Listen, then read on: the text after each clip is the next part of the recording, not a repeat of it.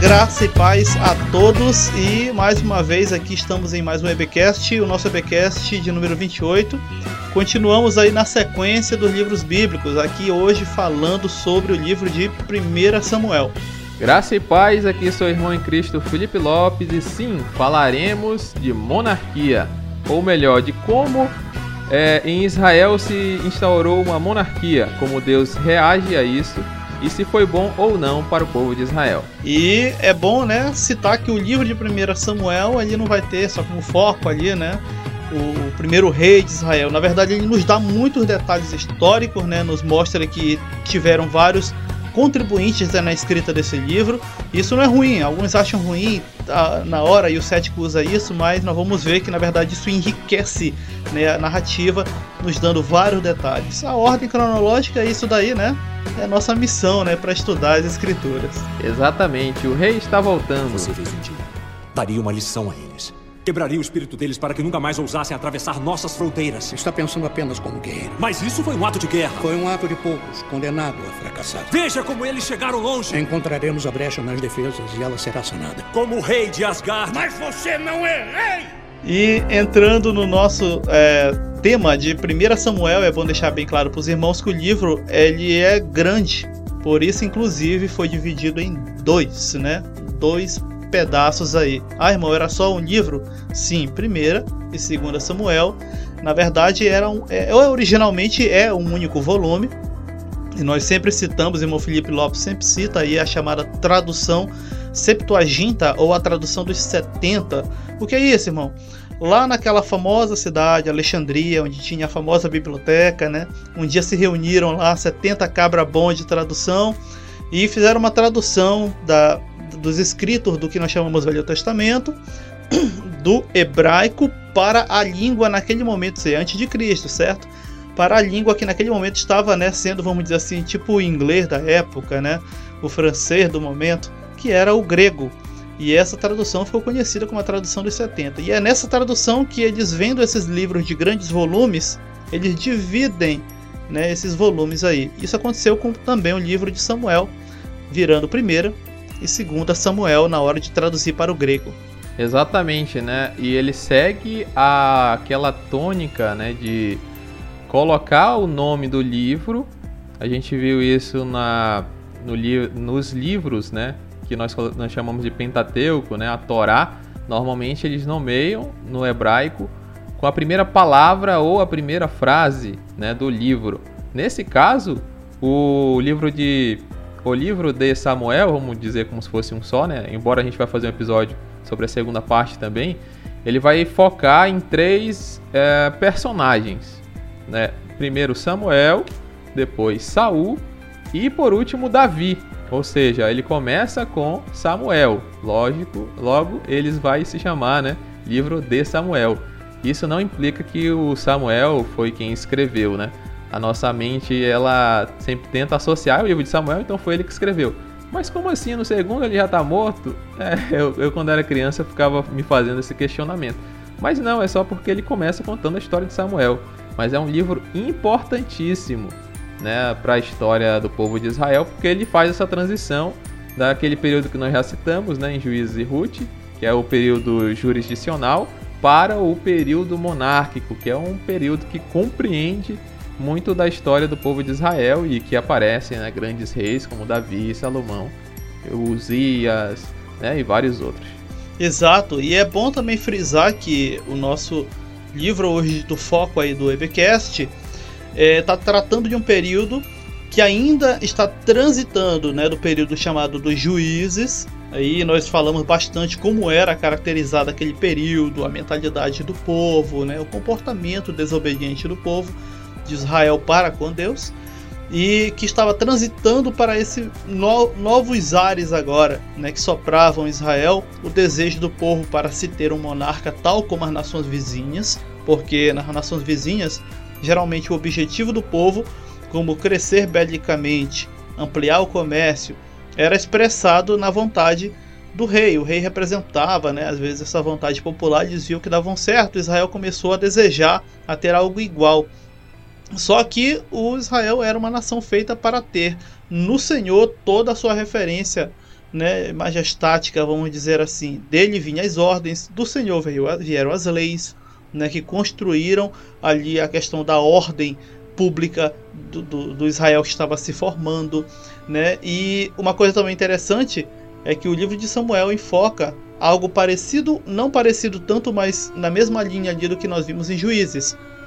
É, naquele período o Senhor meio que se calou, né? ele não estava né, manifestando ali visões, né? o livro diz isso em um certo ponto, e muito menos manifestações. Por isso que o nascimento de Samuel, que nomeia esse livro, é considerado algo miraculoso, a começar pelo fato de que a sua mãe nem podia ter filhos.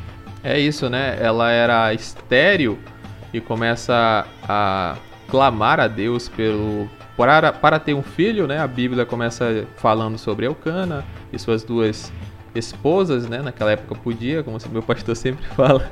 Naquela época podia, irmão, tá? Não é que esse negócio de querer seguir a Bíblia aqui, não. Aí, é, eles subiam anualmente para oferecer o sacrifício e a Peninha tinha várias, vários filhos e Ana não. Então ela clamou e ofereceu e é interessante que Samuel é considerado dos últimos juízes, né? Temos aqueles que fazem parte do livro dos juízes e mais Samuel e Eli, que apesar de não ter libertado Israel de nenhuma de nenhuma guerra, até onde a gente tem registro, ele é considerado juiz porque no final é, da sua vida é dito que ele julgou Israel por tantos anos. E o nascimento de Samuel é miraculoso. E a sua, sua mãe faz é, o, o, o, voto do nazireado, né, que na sua cabeça não passará navalha durante toda a sua vida. E é interessante que a gente não para para pensar isso, não, não é na, na, nossa mente não tem essa ligação né, de Samuel com alguém cabeludo. A gente pensa logo Sansão, Absalão, que diz na Bíblia, né? Mas Samuel também nunca tinha cortado, velho, já de idade, então gigantesco, né? Então, é, é assim que se dá o nascimento de Samuel. É, ela vai lá, chora aos pés do Senhor, e o sacerdote ele acha que ela está embriagada e pede para ela parar de beber. Ela disse: Não, eu estou chorando por causa do meu filho. E se de, é, Deus me conceder essa bênção, abrir a minha madre, eu vou oferecer esse filho a, a, ao, ao, serviço do templo do Senhor. Né? Então Samuel ele é uma espécie de sacerdote né? fora da linhagem levítica. Isso é interessante, né? porque ele tem essa dentro desse, desse período de apostasia, de onde a palavra de Deus não era manifesta, né? o próprio Eli ele não ouve a voz do Senhor, Deus não se comunica com ele, ele está ali como sacerdote, oferece sacrifícios e tudo, né? Julga o povo, mas Deus não se manifesta para ele diretamente e se manifesta para Samuel desde criança. Ou seja, ele tem essa, ele foi escolhido quase como que Melquisedeque, né? Um sacerdote fora. Então a gente poderia dizer que também prefigura o próprio Cristo. Ele é sacerdote sem ser da linhagem levítica e sim escolhido diretamente por Deus de uma forma miraculosa. É bom essa parte quando o Felipe fala que ele prefigura o próprio Cristo, né? Porque ah, o nascimento de Samuel vai praticamente instaurar ali em Israel um novo momento, um novo período, né? Como eu falei no início, novos ares sopravam sobre a nação. Ela não estava mais tanto assim aquela bagunça que estava ali acontecendo anteriormente no período dos juízes. Novos inimigos se apresentam ao derredor de Israel, os filisteus já estão por ali, né, o chamado povo do mar. Eles já chegam e se apresentam como uma ameaça bem mais forte do que aquela, os outros menores ao redor de Israel. Os amonitas também já tinham né, é, se organizado de uma forma que também se tornou uma ameaça em vários momentos nesse período do livro de Samuel, uma ameaça relevante para Israel. E eles acabam né, se envolvendo em vários episódios também com Israel ali. Mas entrando em detalhes do nosso livro, nós vamos ter aí o nosso profeta juiz, praticamente, né, Samuel, servindo ali na tenda do templo. Eu acho importante ressaltar isso porque alguns irmãos até conhecemos, né, e do debate saudável a gente sempre fala isso, sobre aquele episódio que nós já citamos, recitamos e no livro de Juízes voltou de novo, que foi lá o do Jefté sacrificando a própria filha. E que alguns irmãos dizem: não, não é possível, esse homem deu essa moça para ela servir na tenda ali. E nós falamos que não, porque ele queria oferecer como holocausto. E nós vimos no voto de Ana quando é que de fato se oferecia a alguém para servir.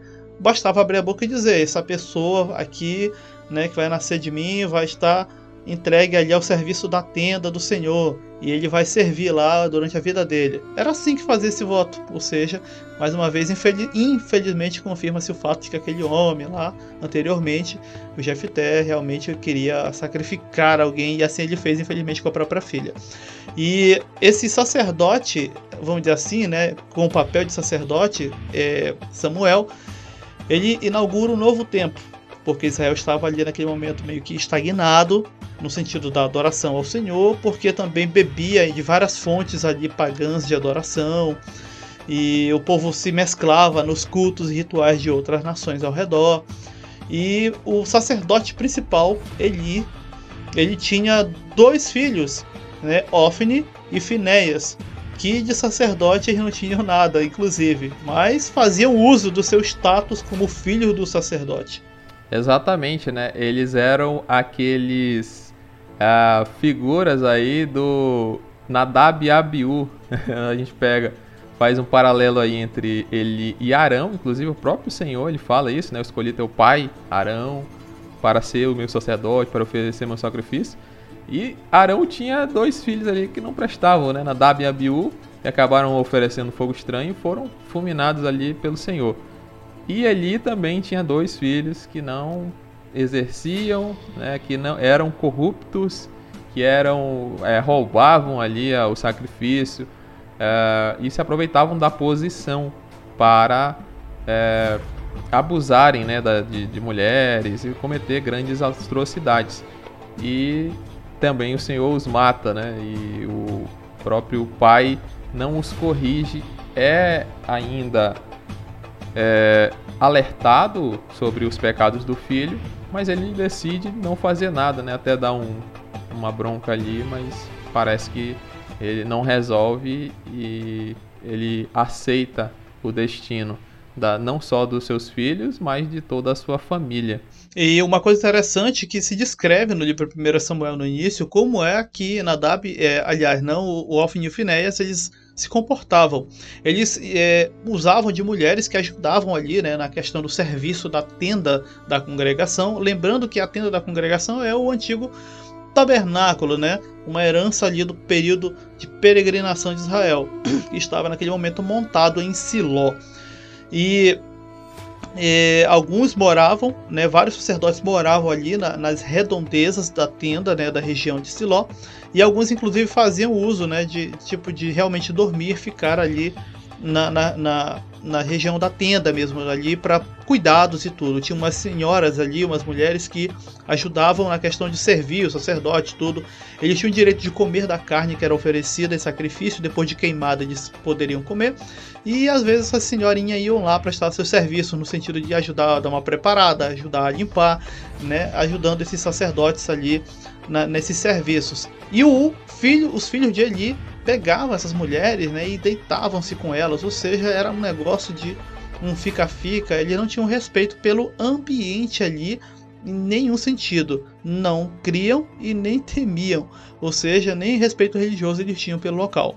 Ele mesmo, por exemplo, quando viu o pessoal chegar para sacrificar, e ver a carne queimando era meio que regra. Tinha que queimar para consumir, né, chegar até o Senhor. O que ficasse podia ser consumido pelo sacerdote. A carne, ao chegar, antes de ser mesmo queimada, já queriam né, garfá-la e tirar para si aquilo. E o Senhor começa então a não mais é, a se agradar né, de, da atitude desses homens, que não tinham respeito nenhum pelos rituais, pela ritualística ali da própria nação, inclusive. É, e a gente vê nos primeiros capítulos, ali em capítulo 2, uh, esse paralelo onde é citado a corrupção dos filhos de Eli, é, e Finéias, e o jovem Samuel que é deixado. Né? Eu vou ler um versículo aqui, é, o capítulo 2, versículo 21, diz assim: Visitou, pois, o Senhor a Ana e concebeu, e teve três filhos e duas filhas. E o jovem, e o jovem Samuel crescia diante do Senhor. E é dito mais à frente, né, no 26, o jovem Samuel ia crescendo e fazia-se agradável, assim para com o Senhor, como também para com os homens, né? Era possivelmente as pessoas iam visitar anualmente e via lá, olha o jovem Samuel está crescendo e tudo, olha aí, ele está oferecendo, desde de criança, né, ele já estava aprendendo ali com, com Eli e aos poucos ia ganhando, a, a, digamos, o carinho do povo. Por outro lado, Ofni e Finéias ali, né, cada vez mais com o filme queimado e Samuel ia cada vez é, achando graça aos olhos do, dos homens e crescendo ali no, no conhecimento da, das coisas do Senhor. A ideia parece que é repetida, né? A história é meio que cíclica, né? A gente vê isso inclusive até na, na figura da família de líderes, né? Pastores grandes onde os filhos parece que tendem a ter esse, esse, esse complexo de oposição, no caso, a figura do pai como líder religioso ali, né? Infelizmente acontece e acaba, às vezes o pai é até um bom pastor e esses filhos acabam meio que é, sendo peso no pescoço, né? Desta figura aí de liderança às vezes é por é, falta mesmo da presença desse pastor como pai. Até por coincidência estávamos conversando sobre isso agora há algum tempinho atrás aí no, no, na, no jantar aqui em casa e falávamos que infelizmente essa mancada é dada por muitos líderes de achar que por estarem sendo bons pastores também estão sendo bons pais e na verdade isso não é algo correlacionado em momento nenhum. Mas seguindo aí nos nossos pontos, nós temos um episódio que marca, inclusive, essa família aí, né, de Eli, do sacerdote Ofni Finéias, que é o momento em que Israel está sendo atacado pelos filisteus. E na batalha, né, perdem ali um primeiro conflito, uma primeira batalha dessa guerra, depois voltam de novo a confrontá-los. E para tentar intimidar o inimigo, Ofni vão acompanhando o que, o que nós já conhecemos aí dos nossos livros anteriores, a Arca da Aliança, né? E quando o povo que estava na batalha vê a arca chegar, diz a, descri a descrição no livro de 1 Samuel, que o povo fica tão animado, né, tão motivado na batalha, que eles dão um grito, mas um grito que dá para sentir estremecendo na terra. E os filisteus ficaram com medo, que é isso, rapaz? Os deuses de Israel desceram, foi porque foi muito forte o grito. E foi quando né, os cabeças ali, generais do exército inimigo, falou: rapaz, se anime, pare com isso, vocês são homens. Sejam homens, senão vocês vão virar escravos dos israelitas se vocês caírem em batalha hoje. E realmente, né, os generais conseguiram reanimar de volta ali o, os inimigos de Israel e, os, e lutaram contra Israel e venceram. Ou seja, trazer a arca para o meio da batalha não deu em nada naquele resultado que às vezes o crente também acredita, né? Pega o negócio sagrado, traz para cá, traz olho ungido que Deus vai, vai agir junto, irmão. a glória, a bênção de Deus não está presa a essas coisas, não, tá? Exatamente, né? O, o grande. Uma grande tragédia para Israel, eles tentam usar a arca do Senhor. Para quem não sabe, ela foi é, construída a mando do próprio Deus lá em, na, no Monte Sinai, que é a visão que Samuel. É, olha, estou misturando já os, as pessoas. Moisés tem né, a visão para construir a arca e ela simbolizava a presença de Deus. Né? Havia o propiciatório, que é, representa todo. A gente sempre fala aqui né, que toda a tenda representava o próprio Cristo, os utensílios, o sacerdote ou o próprio sacrifício. E tinha a questão do, da, da, propiciação, né? o propiciatório ali, ou seja, era um local bem santo. Ficava no, no san, Santo dos Santos, ou Santíssimo Lugar. E representava a presença de Deus. Nós vemos que é, é, ela ajuda, né? ela acaba indo na frente nas batalhas, em algumas das batalhas antes do povo estar tá na terra, né? quando é, ele está ali atravessando o rio Jordão, a, arca vai na frente, o rio se abre. E, e em outras, outros casos que o próprio Deus manda, né? Agora não. Ele, eles veem que Deus não está se manifestando é, através de sonho, através de visão, só com Samuel, né? Mas ele ainda é criança. Tem um versículo que diz assim: ah, E todo Israel, desde Dan até Beceba, conheceu que Samuel estava confirmado como profeta do Senhor. Ou seja, mas ainda era muito jovem. E aí Ofni e Finéias, possivelmente liderando o exército, né, por serem filhos do juiz, então ele já velho, então eles estavam é, seguindo ali como juiz, tentando é, juntar o povo para guerrear. E eles decidem levar a arca do Senhor como uma forma de manipular. Ou seja, estavam em pecado, estavam sendo corruptos e ainda achavam que poderiam manipular o Senhor. Até o próprio povo pensou isso, os, filisteus também pensaram, ficaram com medo, como tu falou, mas que não, não adiantou nada. O povo ele foi é, destruído e a arca da aliança foi tomada. Isso, esse episódio ele acaba ensinando de uma maneira bem triste, bem drástica, não só pela questão da perca do objeto em si, a arca, mas pela perda de vidas mesmo. Milha morreram milhares ali naquela batalha. Que o, não adianta tentar forçar Deus através de algum tipo de, de, de coisa, como é o caso deles, acreditando que a presença de Deus estava de alguma forma presa à arca em si, né, e que para onde ela fosse, obrigatoriamente Deus ia junto, que é, acontecia, aconteceria o livramento, a vitória milagrosa ali. E eles aprenderam da pior forma que não era assim que funcionava, infelizmente. Esse episódio nos mostra que é fácil, inclusive, é, você esquecer do Senhor e centrar na bênção, transformando ela na tua próxima serpente de bronze, aí, no teu ídolo. Isso eu digo serpente de bronze porque aconteceu isso também com outro objeto em Israel que nós já citamos lá no EBcast sobre números, que era a famosa serpente de bronze, onde depois, inclusive, vamos entrar depois na monarquia em Israel, um rei descobre que estava tendo era um tipo de culto ali, aquele objeto lá do episódio do deserto das serpentes. A serpente de bronze construída por Moisés estava recebendo veneração, né? queima de incenso e tudo. É muito fácil, é, também no meio cristão aqui, fazendo um paralelo, as pessoas centrarem a sua atenção de veneração na coisa, no lugar. Quem aqui, tendo de repente ouvido ou até vivido a experiência de ir nos famosos montes lá, né? Às vezes é um local escampado, nem é um monte de verdade. Uma colina, às vezes somente. E porque alguém foi curado e tudo, pronto.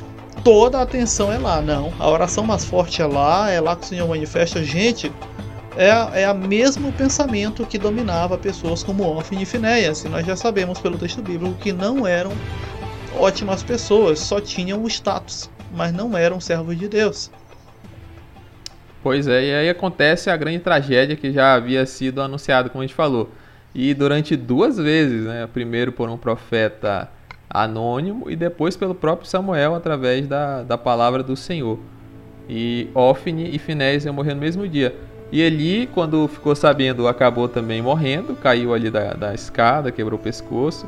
A sua nora, que era a mulher de, de, de Finéias, também estava em dores de parto, acabou dando à luz pela, pelo medo, acabou morrendo também e chamou o seu filho de Cabô, né, com aquele espanto. Ih, acabou a glória de Israel.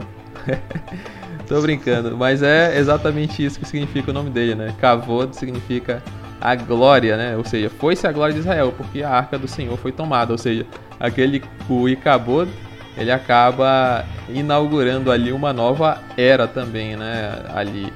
E no capítulo 5 nós vemos o que acontece quando a arca da aliança vai para as mãos dos filisteus. Exato, e é interessante porque é uma descrição, eu acho até bem aprofundada, já que é em território inimigo.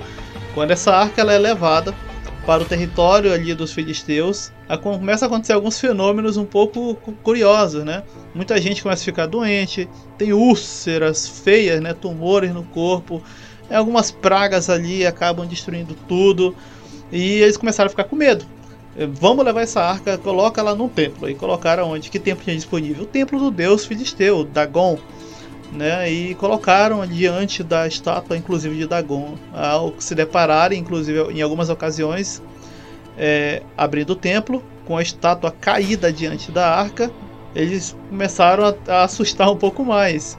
Erguiam a estátua e numa última vez em que tentaram mantê-la em pé, ao deixar ela lá diante da arca, quando voltaram, a estátua de novo estava caída, dessa vez quebrado, né? Pulso, a, a mão da estátua, cabeça e tudo ali é, como uma forma de mostrar que diante da presença ali do Deus de Israel não se mantinha de pé deuses estranhos ali. E os filisteus começaram a ver, e agora que a gente faz com esse negócio aqui, esse objeto aí sagrado que trouxeram, tá nos prejudicando, né? E vamos fazer o seguinte, coloca, faz um carro, mas faz um carro de boi novo. faz um, um, carro de boi novo, pega dois bois, liga no carro, coloca a arca em cima e solta, deixa ir embora. Aí, e se eles forem embora, é, é real, ia, parar a praga que realmente era o Deus de Israel nos punindo. E outra, vai que é mesmo o Deus de Israel, então fala o seguinte: bora fazer um, uns objetos aqui de oferta, né? E fizeram uns ratos de ouro. Ah, gente, um rato, por quê?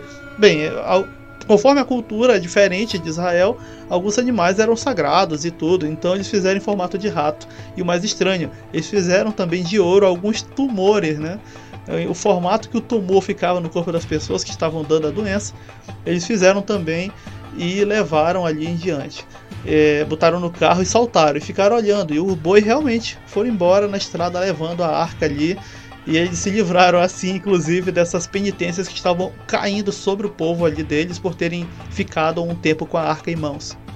Pois é, né? O, o, os filisteus tiveram mais é, temor pela arca do Senhor do que os próprios é, israelitas, né? Eles quiseram manipular ali quando eles perceberam é, que era algo sagrado, eles foram e pediram desculpas, né? Fizeram ali a seu é, com seus sacerdotes e tudo, ó, vamos enviar uma coisa pela culpa, né? Nossas as pragas que estão aqui, que estão dando em nós, vamos mandar em ouro para ver se Deus perdoa. E de fato eles eles alcançaram misericórdia. Né?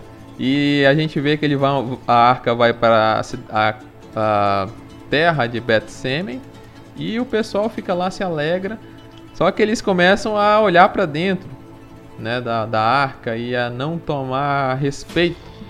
E acabam morrendo ali 50 mil homens né, daquela cidade. E aí, de novo, oxa, bora mandar isso aí. que ninguém Deus é tão santo que ninguém pode ficar é, perto, né? A arca tem que ficar guardada. E eles mandam lá para uma cidade de Kiriat Jearim. E ela fica lá durante um certo tempo, né? Pra te ter uma ideia, morreram 30 mil quando a arca foi tomada. E por causa desse sacrilégio que eles cometeram, morreram mais de 50 mil. Né? Ou seja, complicado, né? É, pela curiosidade, infelizmente, de, de algumas pessoas, se comete algumas coisas assim bem é, é, né, esdrúxulas na verdade. Isso não é, não é incomum lá, não era incomum em Israel, né? Não é incomum também no meio dos cristãos porque às vezes pela curiosidade se comete essas coisas e na verdade deveria se, se resguardar, né? Algumas coisas não foram feitas para o homem, né? Estar satisfazendo é, sua curiosidade, mas para o Senhor mesmo, né? E aquilo ser uma representação daquilo de, de, de verdades no caso da aliança, como é o caso aí da arca, enfim. E isso infelizmente levou muita gente à morte. E seguindo nossos pontos, nós vamos ter é, o momento crucial no livro de 1 Samuel. Nós vamos ter aí um povo né, que ainda estava tentando ganhar espaço, porque tinha os seus inimigos ao redor, Moabitas, Filisteus. E é quando o povo começa a perceber: poxa, o, o pessoal filisteu se organizou até para poder fazer uma oferta ao Deus de Israel no episódio da arca. Enfim, eles estão sempre mais organizados que a gente. Está na hora de se organizar também. E eles começam a cogitar, por exemplo, a ideia de um rei. Tem até uma comissão de pessoas que se juntam vão até Samuel quando Samuel já está atuante. Ele já estava morto, né? E Samuel se tornou essa figura meio que ali reconhecida, né, por uma grande parte da nação.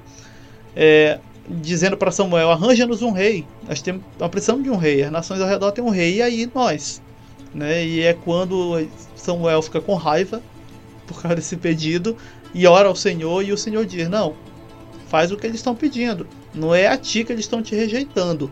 Eles estão rejeitando a mim. O, Samuel ele consegue né, libertar o povo, ele consegue é, unir o povo, né, é, fazer com que o povo se converta dos seus caminhos, né, dos seus, dos seus, das, dos seus falsos deuses, da, da idolatria. Ele junta o povo, consegue ali libertar do, dos filisteus, né, com grande um grande milagre, as trovoadas ali. Tem aquele episódio do Ebenezer, né? Quem nunca ouviu isso aí numa, numa escola bíblica dominical ou num culto ali com, comemorativo, né? De, de tantos anos da, da congregação, até que nos ajudou o Senhor. E fica julgando Israel durante muito tempo, mas se repete a mesma cena. que aconteceu com Eli. Os filhos de Samuel não seguem os passos é, do pai, né? E começam a, a subornar, aceitar a presença para perverter o juízo. É, Samuel manda eles, eles para Berseba, né? Que fica ali no sul.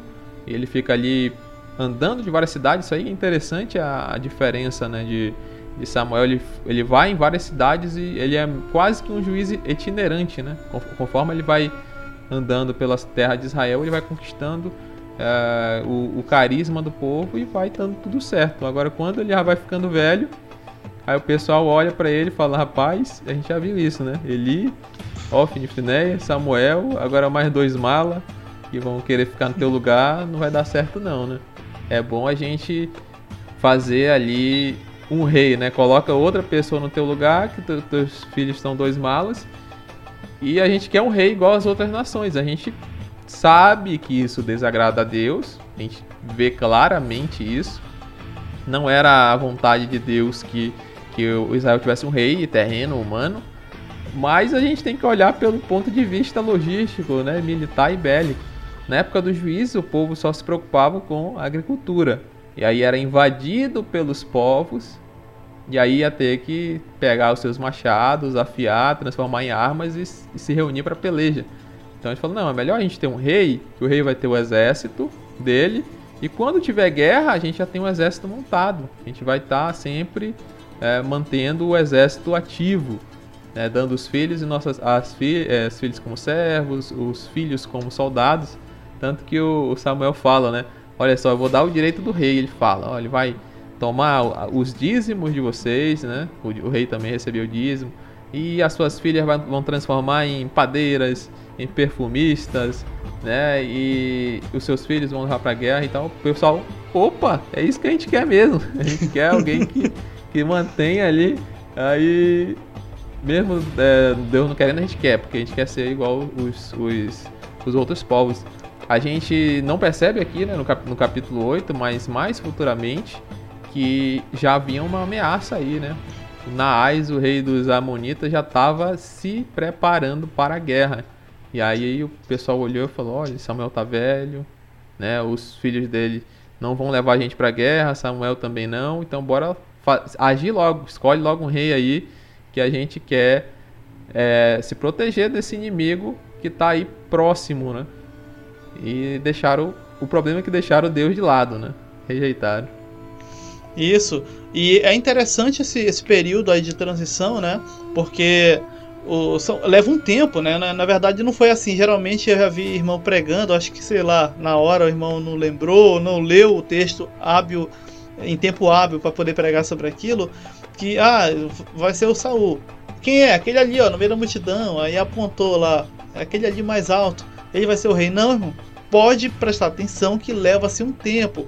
O Samuel pede um tempo, vamos orar por aquilo. Aí depois ele tem um encontro, né, com o Saul, que tinha saído da sua terra, da sua casa, junto com outro servo do pai dele, para ir atrás de umas jumentas, né? Os animais da criação do pai dele ali tinham se perdido. E ele com medo, né? Sabe como é o, aqueles pais mais rígidos, né? Tu, menino, tu acha essas jumentas, só volta para casa com essas jumentas agora encontradas. E Saul estava na missão. Era um jovem, né? E, inclusive deixa-se bem claro que ele era alguém que de aparência chamava atenção, então ele tinha traços belos, inclusive. A Bíblia ela sempre tem essa, essa, esse cuidado, o texto bíblico, de, de, de dizer quando a pessoa se destacava por ser forte, por ser belo, né, por ter algum traço diferente. E nesse, nessa inteirinha em que o, o Saul procurava ali as jumentas de seu pai, ele encontra o Samuel. E é quando o Senhor fala para Samuel que era aquele ali para ser escolhido como rei de Israel. E eu digo isso porque, de novo, já vi pregador cometer a gafe de dizer: ah, o Saul era o rei segundo a vontade do povo e desagradava a Deus. Não, gente, o que desagradava a Deus era o povo rejeitar o Senhor para querer um rei terreno. Mas sim, Saul, quando começa a ser rei, ele é por aprovação do Senhor o Senhor sinaliza para Samuel quem é que iria ser o rei. Não foi o povo que elegeu a Saul. Nem Saul que se prontificou, né? Muito pelo contrário. Ele usa as palavras lá, né, que é, Gideão utiliza, né? Eu sou o menor da minha tribo, a minha tribo é menor e eu sou o menor da casa do meu pai, né? Eu sou o verme do verme do carrapato. Tem um detalhe aqui, David, que eu tava analisando esses dias, eu achei interessante, né? Que o capítulo 9 ele começa é, dizendo havia um homem de Benjamim cujo nome era Quis, né? O pai de Saul. Lá quando a arca é tomada e vem alguém da batalha, diz assim: então correu da batalha um homem de Benjamim. Aí eu fiquei pensando: ó, oh, um homem de Benjamim, um homem de Benjamim. Falei: e se esse cara que deu a notícia é o pai de Saul, Quis, né? Que deu a notícia lá pro Eli, o Eli morreu. Só uma curiosidade bíblica aí, né? Para quem gosta de revelação. Pode ser ali uma ligação. Mas o próprio Saul, ele não se coloca, né, como, ah, eu sou esse cara e tudo. É, é óbvio que ele tem a aparência de um rei, mas o povo olha para ele, principalmente depois de ter se escondido nas bagagens, né? Quem, quem não tá entendendo muito bem, dá uma lida lá, que ele ele é ungido por Saul, depois acontece a questão dos profetas e tal, nós estamos bem resumindo.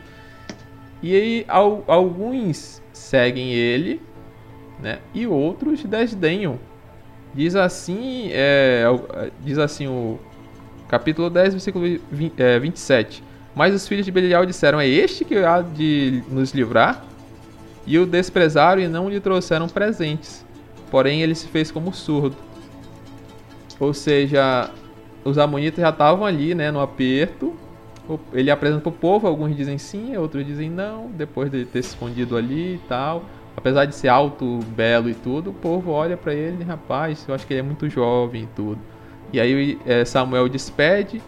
Ele é ungido rei, ele é colocado como rei, mas o povo, mas ele volta para casa dele. Né? É como se não valesse aquilo. Como se não valesse. O pessoal é, meio que ignora o, o povo ele fica naquele. É, é quase como o, pre, o, presidente eleito, só que o presidente eleito ele tá com moral, né? Então ele espera, ele é eleito ali normalmente em outubro, espera até findar o mandato do outro para entrar. Só que Saul tava nesse, nesse inteirinho ainda, não? Porque a gente tem que ver que ele vem do, da época dos juízes, né? E o juiz ele só era juiz porque ele libertava o povo, porque ele era bom de guerra. Então Saul não tinha mostrado nada, não tinha mostrado né, nenhum mérito, nenhuma batalha que ele tinha vencido. Então o povo ficou ali, ah, vamos deixar ele aí, né? Vamos ver no que vai dar. E aí acontece o episódio dos Amonitas, né? Jabe Gileade é sitiada e o rei fala, ah, é, promete destruir a cidade. O pessoal fala, não, vamos fazer aliança contigo. Falou, tá bom, beleza.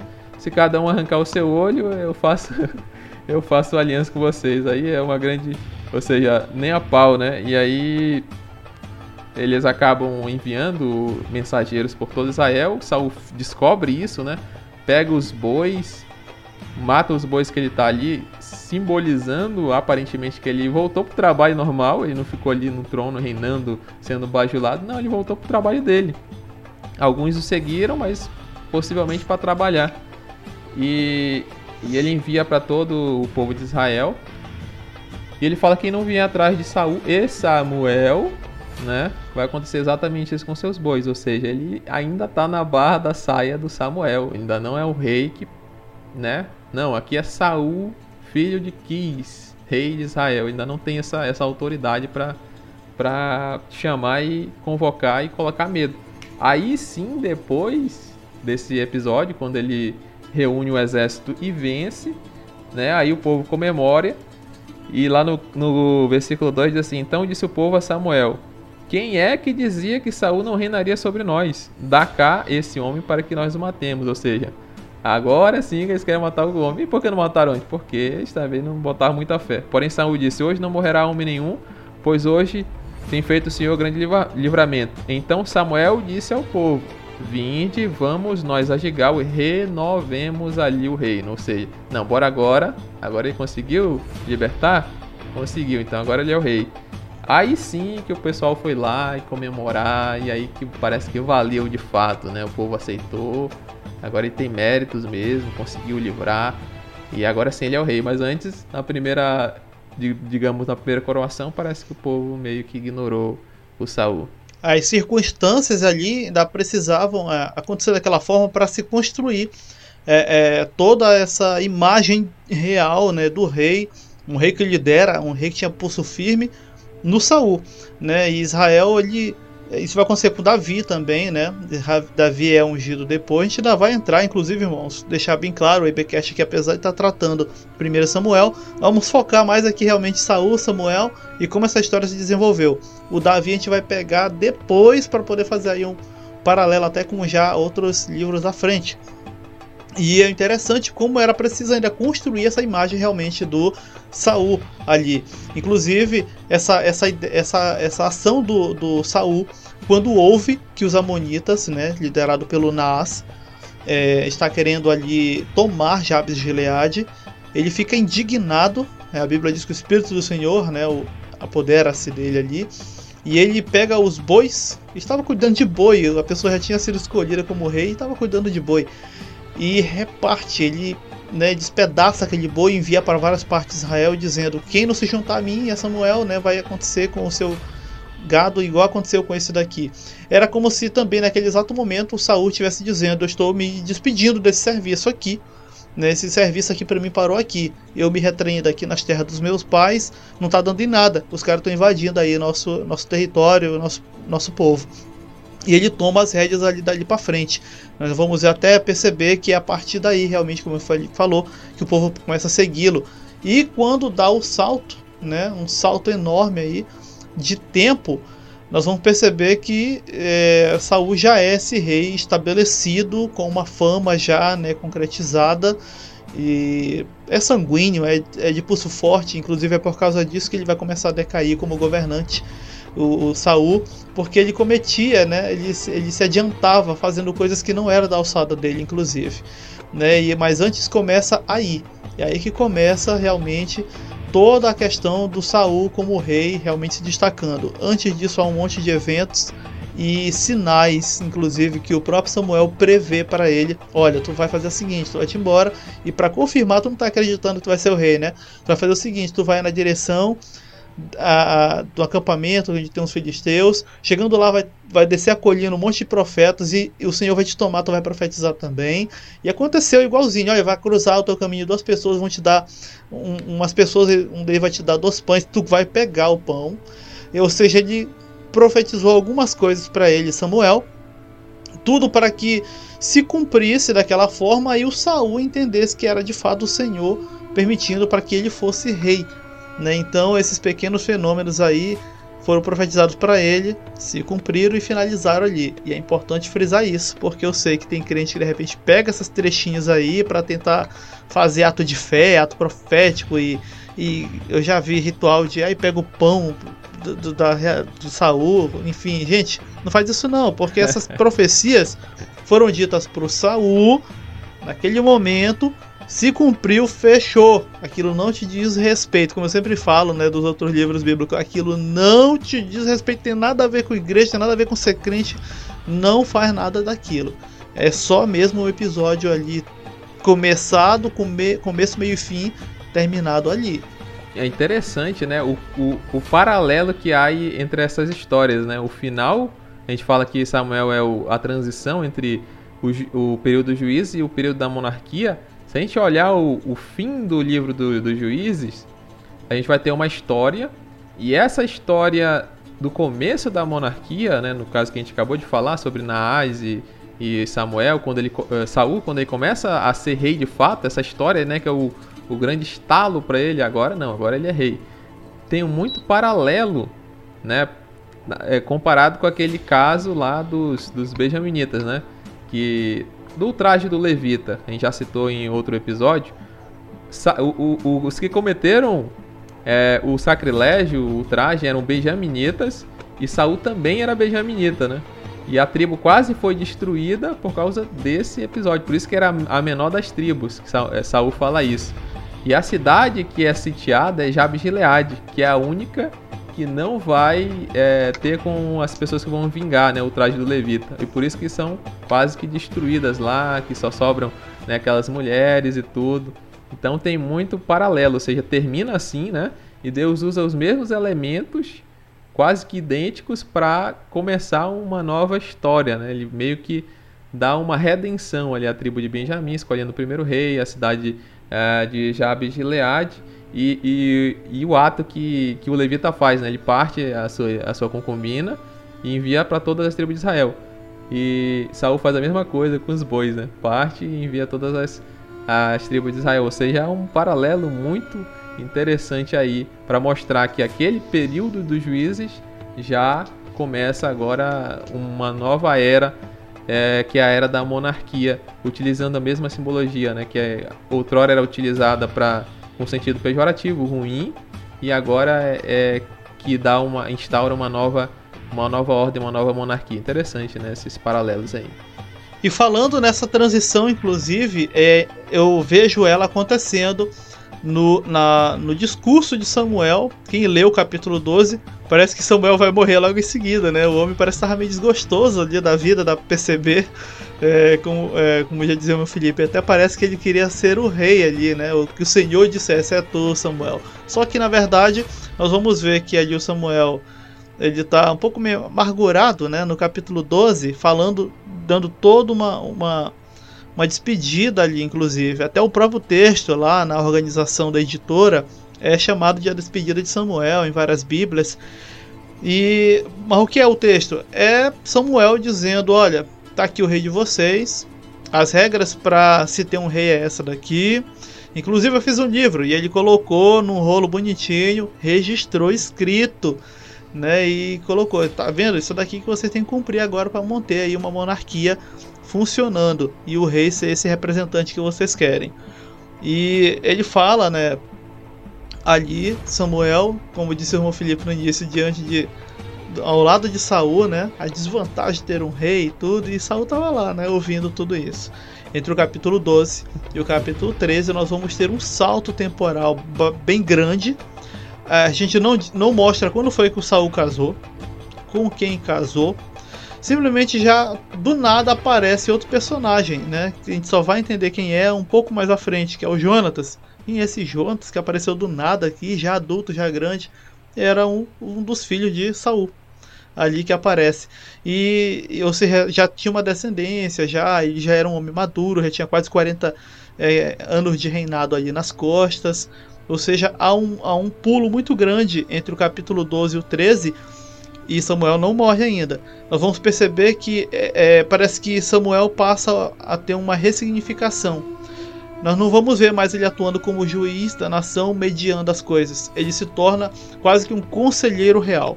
Ou seja, há uma mudança também de tom aí na pessoa do, de, do Samuel a partir do capítulo 13 de, Juí, de 1 Samuel.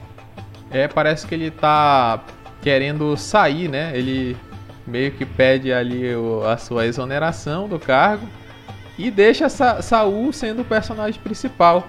A gente falou tem três personagens, primeiro Saul, depois é, primeiro Samuel, depois Saul, depois Davi, né? E parece que Samuel tira ali, sai de cena e deixa Saul guerrear e tomar, ganhar fama.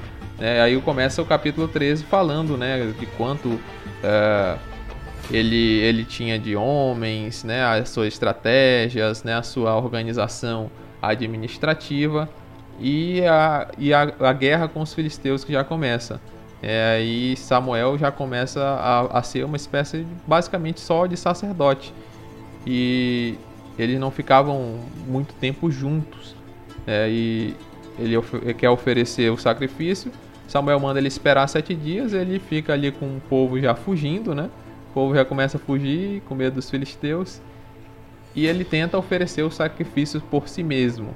Ou seja, ele já tenta, não, eu já sou rei. Começa a crescer o orgulho. Aquele mesmo jovem que se escondeu na bagagem porque não queria aparecer lá como rei. Ele já passa muito tempo, seu ego já vai se inflando e agora não, agora eu quero ser e tal. E com medo do povo, né? Que o, o povo já ele acaba se tornando um escravo, né? De muitas das suas decisões erradas acabam sendo tomadas por medo do povo, né? Pelo menos a a, desculpa que ele está usando, é dizendo que o povo está apertando. E acontece que ele desobedece a Deus. Samuel reprova, né, diz que ele, se ele obedecesse, Deus ia confirmar o reino dele para sempre. Ele desobedece e aí ele começa a se fazer de vítima. Aí por causa de, da desobediência de Saul, é, Samuel acaba dizendo que Deus ia, né, se ele continuasse desobedecendo, achar outro rei. E parece que Saul fica arrependido ali, pede para Samuel é, interceder por ele e tudo. Ainda tudo isso acontece na guerra dos filisteus. Aí aparece mais Jonatas é, como um grande guerreiro. Ele sozinho consegue derrotar ali, operar um grande livramento, enfraquecer os filisteus é, sozinho, basicamente. E o Saul, ele na mesma batalha, ele acaba fazendo um voto atrevido. Ele fala que não é para ninguém se alimentar, para ficar em jejum até que Deus os salve, né, dos seus inimigos. Só que Jonatas ele estava fora naquele momento, quando Saul faz aquela ameaça, né, faz aquele voto, faz aquela aquele dá aquele ultimato, aquela maldição, aquela anatematização.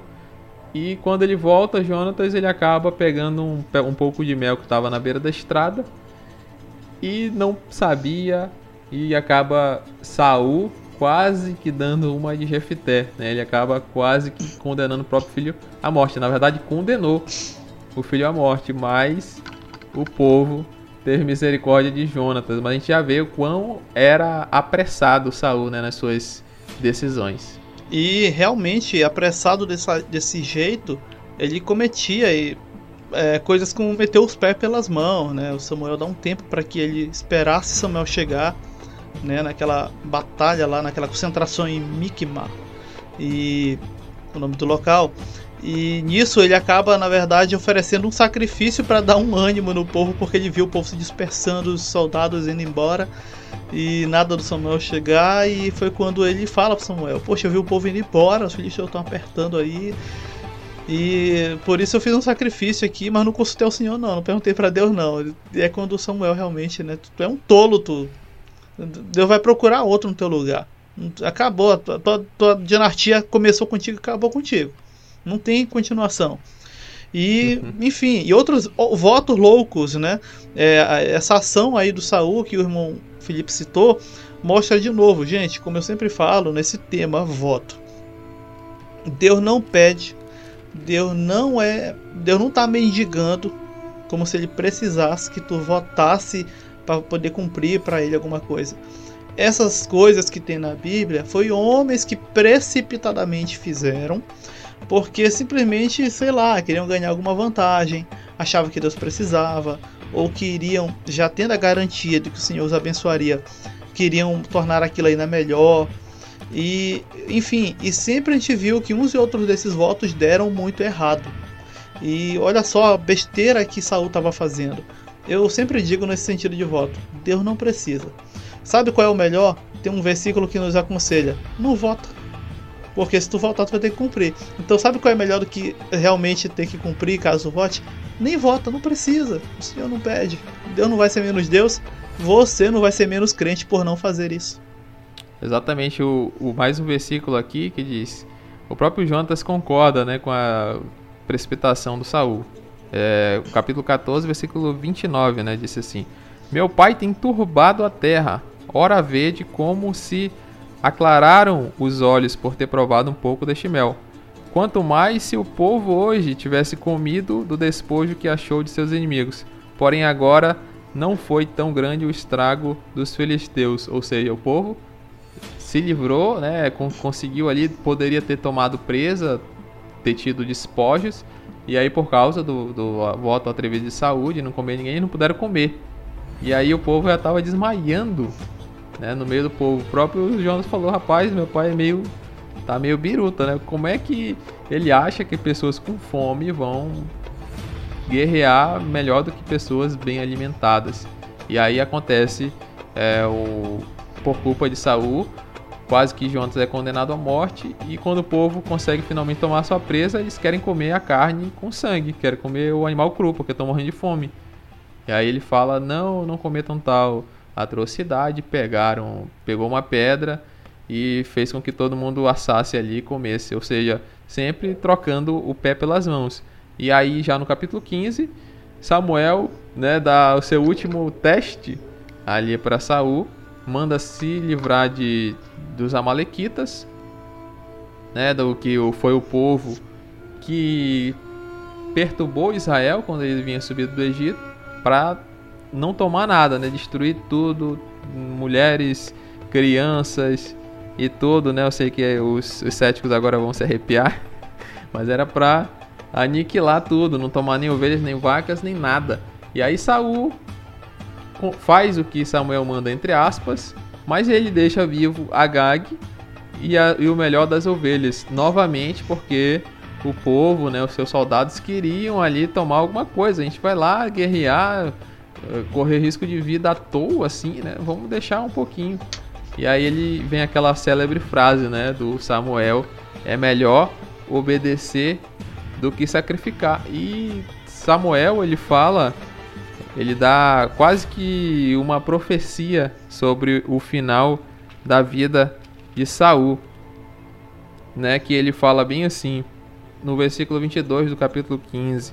Porém Samuel disse: Tem porventura o Senhor tanto prazer em holocaustos e sacrifícios, como que sem em obedeça à palavra do Senhor. Eis que obedecer é melhor do que sacrificar, e atender é melhor do que a gordura de carneiros, porque a rebelião é como o pecado de feitiçaria, e o porfiar como, como a iniquidade e idolatria, porque tu rejeitaste a palavra do Senhor, ele também te rejeitou a ti para que não sejas rei. É a segunda vez aí que, que é, Samuel fala isso. E ele dá uma profecia, né? Ele fala, pega feitiçaria, né? Ali a rebelião é com pecado de feitiçaria. No final da sua vida, Saul acaba fazendo isso.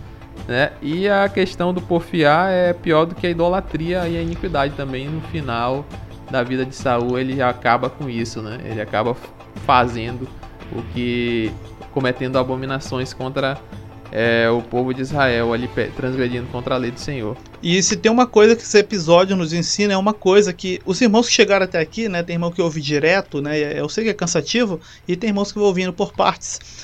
Irmão, preste bem atenção que eu vou te dizer agora. Diferente de outros povos, muitos outros povos, o rei de Israel deveria ser um exemplo de obediência a Deus para referência dos demais que o seguiam, que eram os ali né, liderados por esse rei. Ele deveria ser um exemplo de obediência, não um guardião de tradições. E isso era muito claro. O, na batalha anterior, né, lá do capítulo 13, o, o Samuel pede para que ele esperasse né, e tudo, manda um recado. E não, ele vai fazer o holocausto. Não, não. Pode parecer porque na verdade nós estamos lidando com um povo, a construção da identidade de um povo, que no caso era o Israel. E claro, todo povo tem lei, tem tradição, tem uma cultura ali em volta construindo aquela identidade. Mas o que Deus sempre exigiu do povo, da, da, do líder do povo ali de Israel, é o que também agora ainda exige e espera. Tem que ser uma referência de obediência ao Senhor e não um guardião de tradições, e às vezes, agora, falando, fazendo um paralelo para o nosso mundo cristão e nosso tempo nesse momento, às vezes o crente está muito mais preocupado em manter ali, conservar né, a sua tradição, a sua coisa, do que de fato em promover a obediência ao Senhor e entendimento daquilo que ele queria né, pro, pro servo ali, pro cristão. E isso tem jogado muita gente na lama, tipo Saul, tentando cumprir ritos e achando que se ganha Deus por rituais. Deus não liga para isso, gente. E isso não é eu que estou dizendo. O próprio Deus diz isso mais de uma vez através dos outros profetas que virão depois. Se rapaz, vocês fazem isso porque vocês precisam, mas eu não preciso disso. Né? E nem pedir tudo isso, essa carga toda dessa forma aí.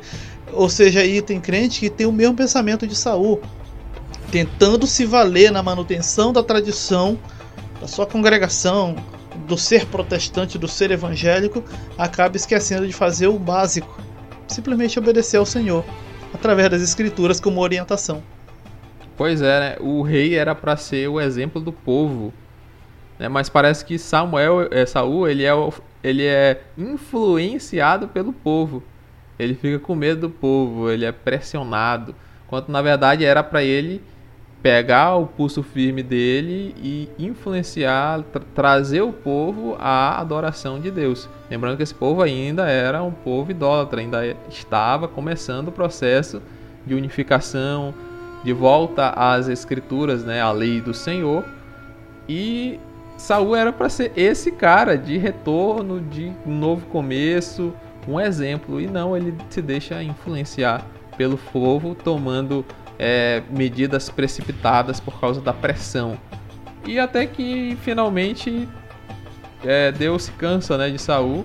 A gente pode usar o, o caso de Saul como um exemplo de apostasia. Ele começa ah, escolhido por Deus, é, sendo ungido por Deus, cheio do Espírito Santo, profetiza, ob obediente, né? E o, o próprio, às vezes que Saul vai, é, Samuel vai sacrificar, é um exemplo. Antes de ele ser rei, aliás, para a coroação, é, Samuel, é, Samuel manda ele esperar e ele espera. Agora, quando ele é rei, Samuel manda ele esperar e ele não espera. Ou seja, já é uma mostra uma mudança de, de caráter ali. E até que o, ele vai testando, testando a paciência de Deus e até o momento que rompe e Deus vai escolher um outro, né, ungido para si. Exatamente. E uma coisa que é bom é a gente ressaltar e que é pregado como quase uma doutrina no meio evangélico baseado justamente aqui, né, em, em citações do Velho Testamento. Não, o ungido do Senhor é quase inquestionável. Não, isso não é contigo, deixa com Deus. E, gente, não cai nesse papo, não. Não cai nesse papo, que isso é papo para poder você não de fato né, fazer valer né, a fé cristã, combater por uma mensagem saudável e tudo. A Bíblia mostra pra gente lá desde o capítulo 15, como citou o irmão Felipe, o Senhor rejeitando ali a Saul. E por mais que o próprio Samuel tentasse né, fazer uma, uma média ali entre Deus para com Saul, simplesmente Deus fala para Samuel: Eu quero saber, Samuel, até quanto vai ter pena desse homem. Não tá vendo que eu já rejeitei ele? Não quero mais esse cara como rei. Simples, acabou, acabou. Ah, ele é ungido. Vou ungir outro. Simples, né? Remédio de, de ungir o caído é ungir outro lugar dele, pronto. Entendendo é isso.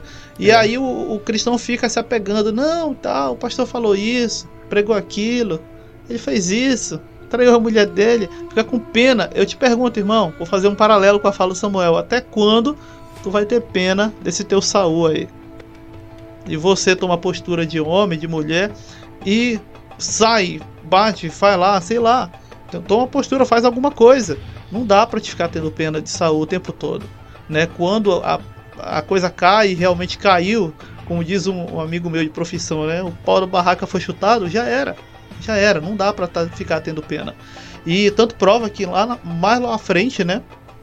No capítulo aí adiante, Samuel vai ser orientado pelo Senhor a fazer um processo de novo de escolha do rei e não, não era sanguíneo, ou seja, não viria, não viria a ser da linhagem do Saul, né? Aquela dinastia ali acabou com ele mesmo.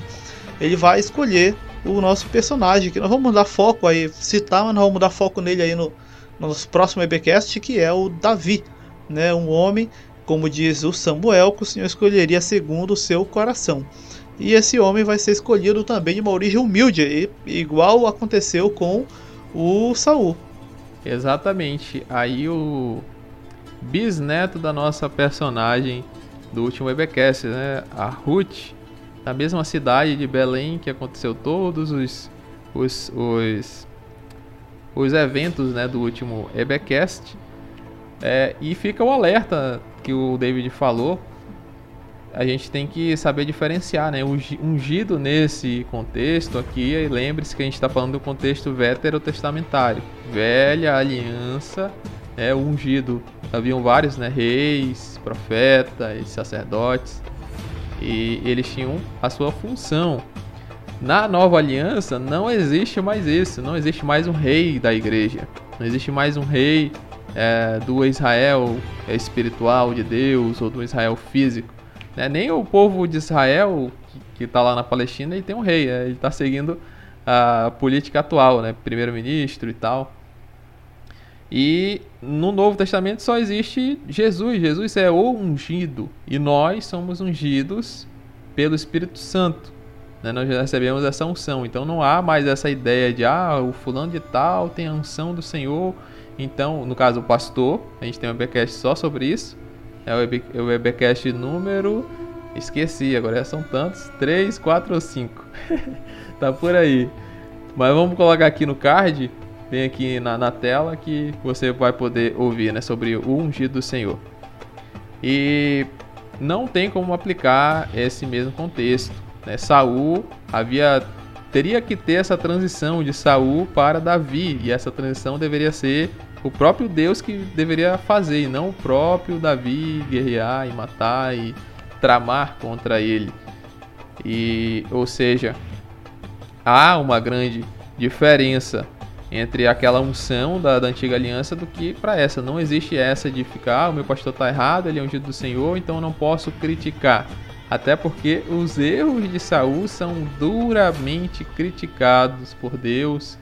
Ele é rejeitado por Deus. E Saul não ficou ali, ah, eu vou concordar com Saul, vou deixar ele me matar. Não. Ele sabe que estava errado, ele não deixou, ele não concordou com os erros e com o desvio de caráter e com os pecados de Saul. Ele simplesmente não atentou contra a vida. Assim como você também não deve atentar contra a vida de ninguém, né? Nem ninguém mesmo. Mas ele não deixou de, de criticar e não deixou de, de fazer diferente de Saul, esperando o seu tempo, o tempo correto. Então não é base bíblica para a gente falar, ah, o pastor fulano está errado, ele é ungido do Senhor, então a gente não pode fazer atentar contra o ungido do Senhor, então vamos deixar ele continuar fazendo o erro que ele está cometendo, seja desvio de dinheiro, desvio doutrinário, né, escândalos morais ou sexuais, não importa. Né, o, o, erro ele tem que ser. A gente está em outro, outros tempos, né, outra época, e a época da igreja e não de Israel, ou seja, o contexto não se aplica. Exatamente. É importante, inclusive, ressaltar isso. E voltando lá em nosso capítulo, na escolha de, de, de um novo rei, nós sabemos que é o Davi. O, o interessante, novamente, que aconteceu inclusive com o Saul, só que agora até de modo mais detalhado, é que Davi é ungido rei, mas ele fica quietinho novamente ali. Acontece algumas situações que vão levar esse Davi até a casa real de Saul, convivendo ali como o pajem, como o cara que tocava para o rei se acalmar, não era? Então, Davi vai construir a sua imagem e ganhar paulatinamente a confiança do povo. É uma coisa, eu acho que é bem interessante isso. Apesar do Senhor escolher, não havia um empurrar de goela abaixo a ideia de eu sou ungido do Senhor, tu me respeita agora, porque agora eu sou rei. Não, isso aí não existiu, gente. Isso aí só existe na cabeça de líder maluquinho, tá? É, não era dessa forma. Tanto o Saul quanto o Davi vão ter que construir e não estou falando de meses, estão falando de anos. Construir devagar e constantemente a sua imagem de líder diante do povo. Ele começa como alguém que vai acalmar apenas o rei tocando. Depois tem a ocasião ali que nós já conhecemos do é, do Davi vencer um oponente, né, que era o gigante Golias. Era comum que quando se tinha um campeão em um dos exércitos, em ambos os exércitos que estivessem enfrentando, esses campeões fossem à batalha individualmente, representando seus exércitos e fazendo o que chamavam de julgamento por combate, que era isso. Acreditava-se que, que a vontade dos deuses manifestava através ali da, da, da briga dos dois grandes campeões. E quem vencesse era porque o, o deus ali não só era mais forte, como que era o que estava com a razão naquele conflito e venceria.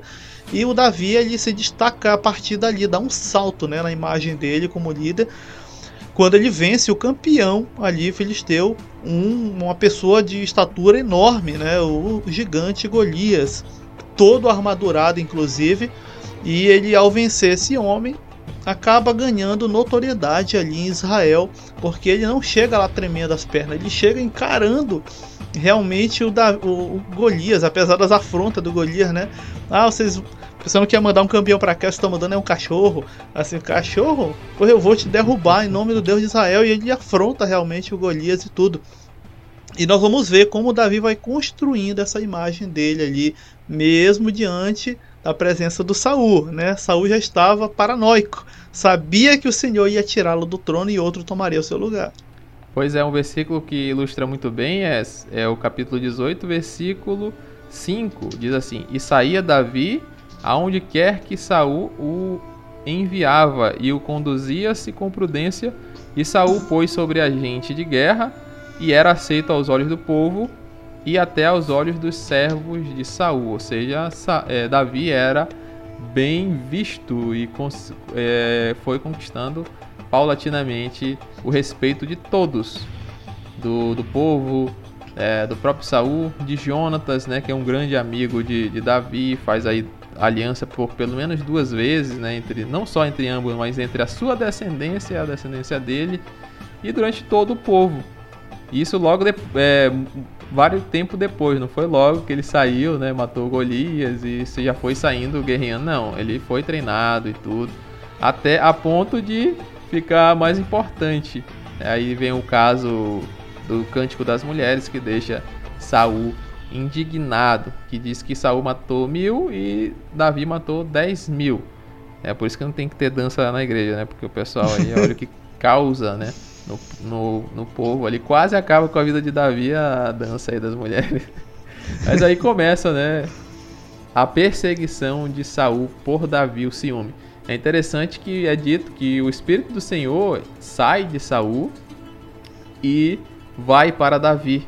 E, e, inclusive um versículo diz exatamente isso, né? Primeiro lá quando é ungido e aí começa o espírito mal se apossar de Saul e, e Saul promete que vai casar uma de suas filhas uh, para Davi, né? Por causa disso ele não dá, dá para outro e aí descobre que a filha mais nova quer casar com ele e acaba, pô, vou usar isso para matar. E aí começa a saga do, do do livro, né? Do a maior parte do livro é Saul atrás de Davi.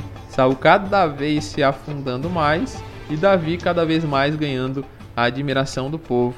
Uma coisa que a gente ainda não citou é a importância dos anciãos é, para o povo de Israel. A gente fala, já falou aí dos juízes, né, dos, do, dos reis, né, que futuramente viria a ser Davi, mas os anciãos das tribos, é, os pais da família também têm grande é, importância, porque eles que influenciam né, as pessoas, um influencia o outro, o chefe da família influencia várias cabeças de outras famílias e eles que vão lá para Samuel, né, dar-nos um rei.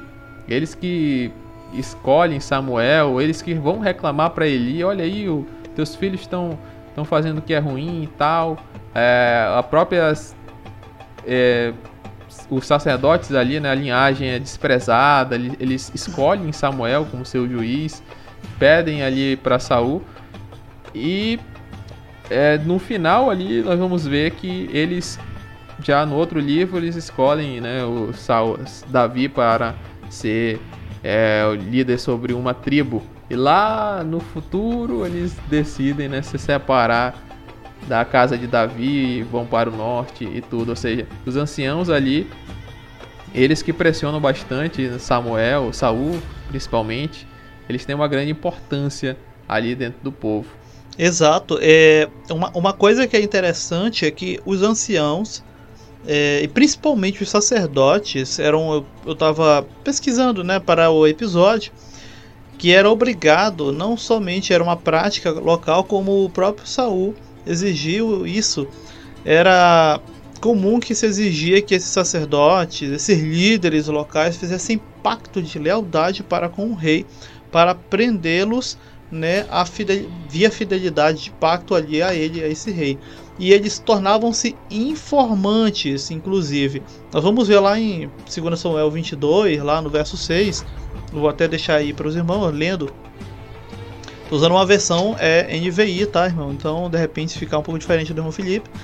É, só para ficar bem claro para gente. Saul ficou sabendo que Davi e seus homens tinham sido descobertos. Saul estava sentado com a lança na mão debaixo da tamargueira, na colina de Gibeá, com todos os seus oficiais ao redor. E ele lhe disse: Ouçam bem, homem de Benjamim, será que Jessé dará a todos vocês terras e vinhas? Será que ele os fará comandantes de mil e comandantes de cem? É por isso que todos vocês têm conspirado contra mim. Ou seja, Davi e ele vai inquirindo, né, o Saul ali para frente. Por quê? Porque estavam começando a faltar com a verdade para com Saul porque o pessoal já está realmente muito mais familiarizado com Davi e percebeu Saul que o povo já não estava mais cumprindo o famoso pacto de fidelidade, né? Tinha que informar ele por obrigação de lei, né? E eles não estavam mais fazendo isso, estavam protegendo Davi ali, é, ocultando, né, da, de Saul ali, de onde ele tinha ido, passado, onde tinha sido visto. E o livro vai dar prosseguimento, outro grande evento que mostra a precariedade da, da, do reino de Saul é o caso do, da, da cidade de Nob. Né? Primeiro Davi ele vai lá fugindo de Saul. É, ali ele comete um grande erro. É, a gente sempre tem a tendência a puxar o saco para Davi, né? O cara bonzinho. Mas Davi também comete várias atrocidades, né? grandes erros. Aí ele não, não fala pro sacerdote Ahimelech que vai estar tá lá, que está muito pelo contrário, ele pega, é, come dos pães da preposição. Jesus vai citar né, que ele estava com fome e isso não foi pecado. Aliás, a, apesar de não poder, Jesus utiliza para falar que ó, a lei ela serve para guiar o homem, não, não é um mandamento na pedra. Tipo assim, tem pães que é só para o sacerdote. Mas sabe, tem alguma pessoa que tá, tá passando fome? Ela pode comer, não vai morrer. A, a vida do homem importa muito mais, né? O homem foi criado é, o sábado foi criado por causa do homem, não o homem por causa do sábado. Ou seja, a, o, a vida humana, a preservação da vida humana está muito acima da lei. E aí ele come, toma a espada de, de, de Golias, né, que estava ali guardada, e por causa disso, é, Saul chega depois, acha que o Aimelech está protegendo Saul, ele está completamente inocente, ele não sabia, Davi engana ele e acaba matando ali todos os, os, é, os sacerdotes ali da cidade de Nob e ali acaba cumprindo o que, o que aconteceu com, com a família de Eli, né? Para se cumprir aquilo que havia sido profetizado lá no começo do livro, né? Que cortaria o seu braço, indicando a, os seus descendentes, é, que nenhum ficaria, uh, chegaria à idade velha. Exatamente.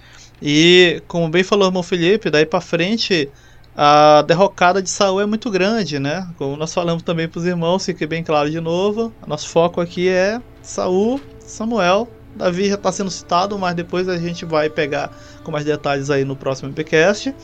E uma coisa que vai praticamente é, colocar a pá de cal aí, né, na, na sepultura de Saul é a morte de Samuel. A morte de Samuel praticamente desarma totalmente ali o Saul, porque apesar de eles já não estarem muito bem mais nesse relacionamento aí, ele ainda tinha em Samuel uma referência ou um ponto né, de referência caso precisasse. Só que Samuel morre. Estava muito velho. Lá na coroação de Saul, ele já dizia que ele estava velho, já se sentia cansado, ainda durou muito após aquilo. E ele morre. Saul fica totalmente desarmado. E agora? Quem eu vou consultar? Como vou consultar? O senhor não fala comigo. E como é que eu faço, né, para pegar uma orientação? E nós não vamos ter mais então ali Saul é, sendo orientado para nada. Ele é tão desorientado que chega um episódio em que o Davi chega tão perto dele, num acampamento, é, que Davi chega, por exemplo, a cortar um pedaço da capa de Saul, né? Só para provar para o Saul que ele teve a oportunidade de matá-lo, mas ele não o fez. E é quando o, Saul, o Davi até solta a sua famosa frase que tem gente que transformou em doutrina no meio cristão, né? Não, Deus que o Senhor que me livre de tocar no ungido do Senhor. Gente, isso aí não é, não é doutrina não, tá? Não é regra. Isso aí foi uma posição pessoal de Davi, respeitando a imagem que Saul tinha para com ele. Ah, mas o Saul tentou matar ele. Ele tentou matar, mas Davi ainda tinha naquela pessoa, no Saul, um tipo de relacionamento paterno. O cara foi so, é sogro dele, era rei dele, então ele era muitas coisas para ele, então Davi não queria ganhar o trono através dele mesmo derramando o sangue de Saul. Uma atitude até nobre, né, de Davi. É, mas eu já vejo com outros olhos já. Eu já vejo Davi ali já com outras intenções. Porque pense, é, Davi sabia, todo o povo sabia, o próprio Saul sabia, é que Davi ia ser o rei. Ele próprio fala: ah, "Eu bem sei que tu vai ser rei sobre Israel, que teu trono vai ser grande". Davi não podia matar o rei, sendo que ele queria ser rei. É, não faria muito sentido. É, pega, é, qualquer pessoa pode chegar e matar um rei assim, não, vamos re respeitar o cargo. E, e, nisso, é lógico que tem tudo isso que, que tu falou aí, né? Claro, eu só tô também é, puxando pro outro lado para ver também esse ponto. É como é que os anciãos, todo o povo ia ver alguém que mata o rei. Aí na, na primeira vez, na, no primeiro vacilo que Davi é, desce, ia morrer ia meter a faca no bucho lá e não, agora nós não temos nada com Davi. Se passaram assim só duas gerações para abandonar Davi, imagine se ele se ele fosse matar Saul, né? Então tinha todo isso também, né? Queria respeitar o cargo, a unção. Nós vemos o, o exemplo lá na, na, na época do, das tribos divididas. O reino do norte é, tiveram várias linhagens, mais de 10, salvo engano. E era sempre isso, um rei ia lá e matava o outro, um rei ia lá e matava o outro. Então ficava o tempo todo mudando de linhagem. Lá na, no sul, né, na região de Judá, no reino de Judá, é, ficou a linhagem de Davi o tempo todo, porque era respeitado isso, ou seja, Davi também estava pensando no, no, futuro, né? Então, é, além dessa questão do temor, né, ele também ia, ia, queimar o filme dele. Então ele prefere fugir várias vezes. Também não queria ser um assassino, era uma covardia. Qualquer pessoa, por mais que, que ruim que seja, você matar uma pessoa dormindo, a maioria das vezes Saul estava dormindo, não pegaria bem e seria bem ruim. Então ele deixa que as coisas aconteçam. Tem que fugir, inclusive, para os inimigos. Aí algo que ele faz durante duas vezes, até que se encerra o livro. Exato, né? E só para finalizar, como nosso foco eu falei é no Saul, né, e no Samuel, que agora já falecido nessa altura do campeonato, nós vamos ter o Saul em desespero tão grande por receber uma orientação, mas como se Samuel tinha morrido, que ele chega a fazer aquilo que o meu Felipe tinha falado, praticamente quase que cumprindo ali um predito de Samuel. Ele vai atrás de uma necromante, uma pessoa que pretensamente se comunicava com mortos e para consultar a Samuel depois de morto. E é, e é um dos episódios assim bem é, estranhos que nós vamos ver acontecendo e sendo registrados aqui, aqui nas escrituras, onde nós vamos ter uma pessoa que não era do meio de Israel, a mulher ali, né, de uma região chamada Endor, e essa mulher acaba recebendo Saul, lembrando que ele não foi como rei, foi todo disfarçado. O homem estava meio mulambento também, né? Essa paranoia dele não estava deixando ele nem se cuidar. E ele disfarçado como uma pessoa normal, sem vestes reais, chega ali nessa região e pede para que chame, né, uma pessoa para ele. É quando a mulher inclusive se toca que era o Saul. Assim, agora eu morro, né? Porque o Saul tinha mandado matar anteriormente um tempo atrás todos os médios da região, pessoas que praticavam coisas fora daquilo que o Senhor tinha ordenado, né? Praticavam é, chamada baixa espiritualidade. E ela lhe diz que não, que não ia fazer nada com ela, e ela chama ali um espírito e pretensamente sobe uma entidade que se dizia ser Samuel para falar com o Saul. Pois é, a gente já falou sobre esse esse evento, né, essa passagem na num episódio é sobre passagens bíblicas difíceis de engolir. Há, de fato, um grande debate. Eu já vi é, em várias, vários canais no YouTube, várias caixinhas de, de perguntas no Instagram, no TikTok, né? Sempre vem essa. Quando alguém coloca perguntas bíblicas, sempre vem essa esse episódio, né? E a pitonisa de Endor, né?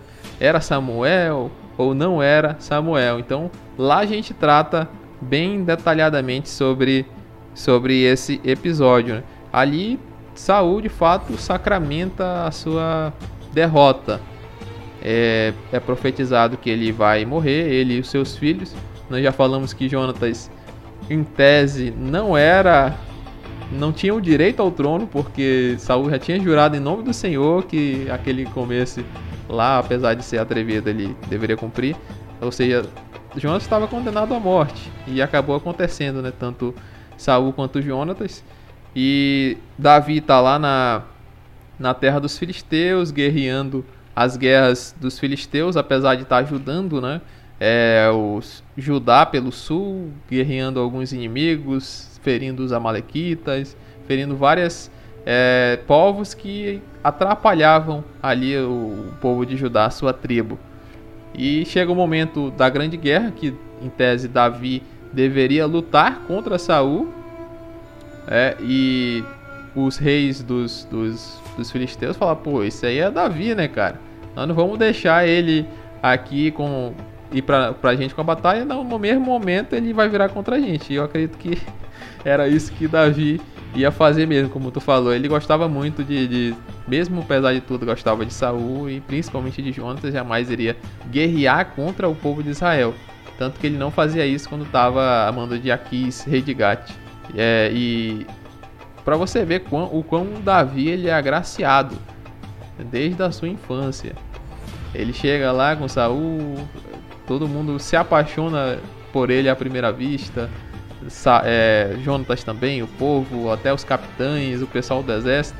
E ele vai lá com o inimigo e o Gat, o Aquis, rei de Gat, ele também ele se fica ali, olha Davi e fala, cara, né, confia em Davi, ele acha graça aos olhos de Davi, coloca, é, meio que adota Davi como se fosse seu filho e dá uma cidade para ele separada, né, a cidade de Ziklag, que é saqueada pelos amalequitas, né, Davi, é, o Saul não quis destruir, aí acabou sobrando pro Davi lá e seus homens. E a gente vê que nessa época Davi já tinha várias vários feitos como líder, né? não era é, não era como Saul que deixava se pressionar pelos pelos seus pelos seus súditos, pelos seus servos, pelos seus soldados. Não Davi ia e encorajava o povo, quando Ziklag é sitiada, é, tudo é tomado, ele vai lá e consulta o Senhor. O pessoal quer apedrejar ele, ele se esforça é, no Senhor, consulta e consegue fazer aqueles homens lá que tá, tinham chorado até ficar sem força, consegue se livrar dos seus inimigos, recuperar tudo. Ou seja, e aí tem a questão da, da, da presa, né? Alguns ficam para trás, e aí eles falam: não, esses caras não têm direito a nada, porque não foram guerrear com a gente. Davi, não, não, eles ficaram aqui, eles vão ter o mesmo direito e todo mundo respeitava Davi.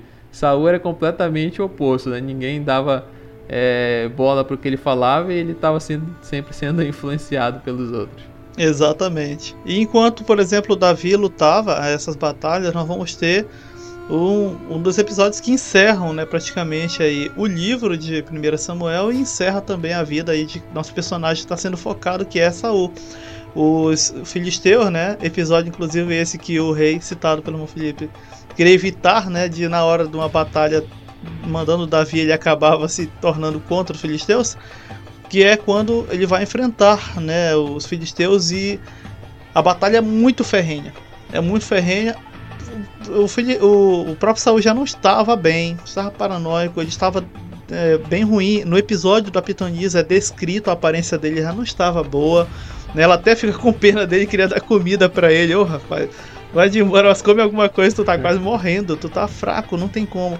E é quando ele é ferido na batalha. Os seus filhos, Jonathan, o Abinadab, Malquisua, eles vão caindo logo.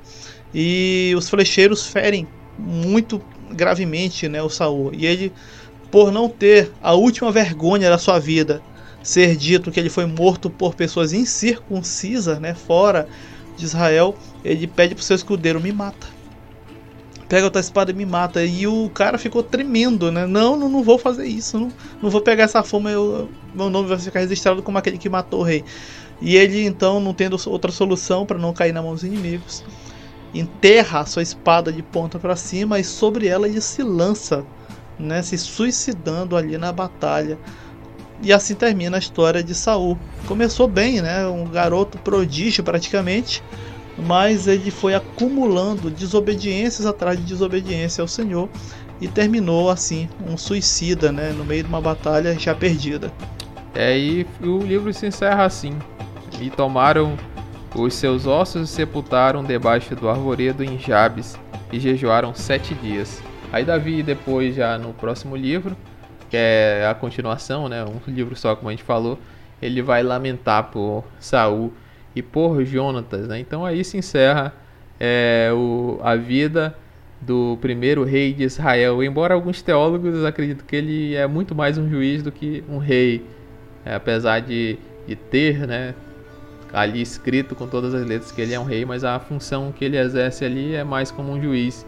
Ele não consegue unificar as tribos, que é o que acaba sendo o grande feito de Davi, não consegue colocar uma cidade né, para adoração. Ele não se preocupa muito com a, com a questão de voltar o povo à lei do Senhor, de unificar a religião, de fazer o povo seguir a lei, sim mais com guerras é, e com vitórias militares. Não é à toa que ele acaba morrendo numa delas, né, numa grande batalha.